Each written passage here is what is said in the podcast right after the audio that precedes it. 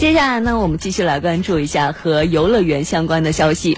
国内首个夜间特色动物园开园仪式日前呢，在上海野生动物园隆重启幕。一百多个品种、近五千头只的动物在夜间和游客见面。我们一起去了解一下。晚上七点，上野野间动物园正式点亮夜灯。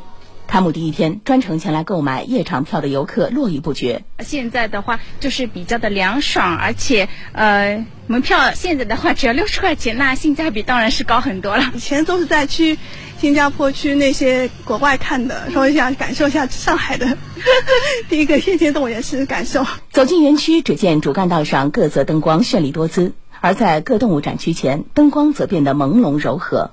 老虎、大象、长颈鹿、袋鼠、浣熊、大食蚁兽等动物，有的在觅食，有的在梳洗，还有些打打闹闹。此外，水上动物家园游览项目“水域探秘”也特别开放了夜间版本，这些都带给游客不同于白天的独特感受。袋鼠一直在蹦跶，还有旁边那个长颈鹿一直在吃东西，嘴一直在嚼东西，也也蛮活跃的。他刚才自己还在说声音，说听到火烈鸟的声音。他说声音，就我觉得也挺好的，就是一份不一样的体验吧。此次开园正式展出的动物有一百多个品种，近五千头。除了动物展示外，海狮剧场和国际马戏剧场夜间也将上演各类马戏表演。园方还首次推出夜间动物大巡游。夜间动物园试点开放后，园区还将继续进行市场评估，对动物的布局、展出形式等不断优化和完善。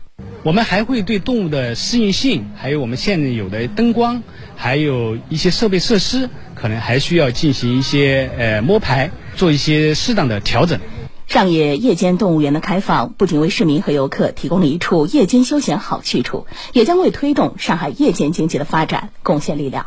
它丰富了我们夜间消费的这样的一个业态，也挖掘了夜间消费的这样的一个潜力啊，提升了夜间消费的这个活力。我们相信，呃，应该成为我们夜间经济当中的重要的这个项目和重要的一个地标。